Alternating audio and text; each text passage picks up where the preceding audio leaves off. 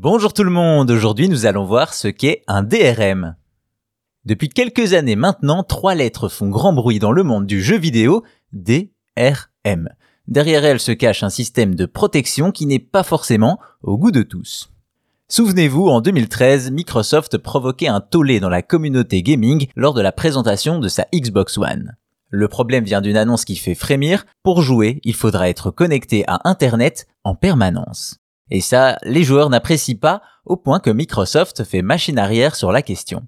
Pourtant, depuis, sur console ou PC, le dématérialisé a rendu ses protections beaucoup plus courantes, voire même plus strictes, les fameux DRM.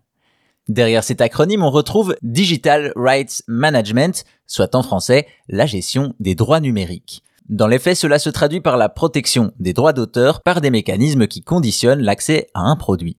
Concrètement, si vous achetez votre jeu protégé sur une plateforme, le DRM va s'exécuter pour vérifier que vous avez bien acheté l'œuvre avant de vous laisser jouer.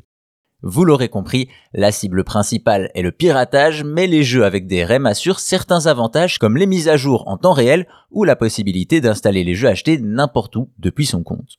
Hélas, malgré ces avantages et bien qu'il soit normal de protéger ses œuvres, les DRM comptent aussi leur lot d'inconvénients pour les consommateurs. Déjà, si l'on perd l'accès à son compte Steam, Xbox, PlayStation ou autre, on peut dire au revoir au jeu qu'on a acheté.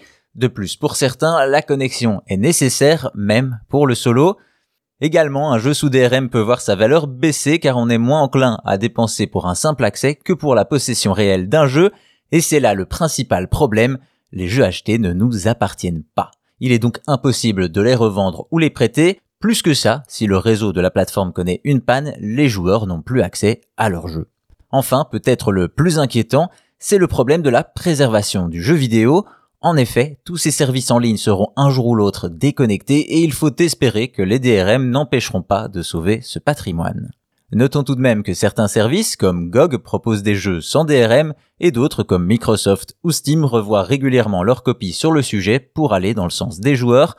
Bref, vous l'aurez compris, la gestion nécessaire des droits numériques suscite beaucoup d'émotions dans les gaming avec des DRM qui ressemblent parfois un peu trop à des dates de péremption.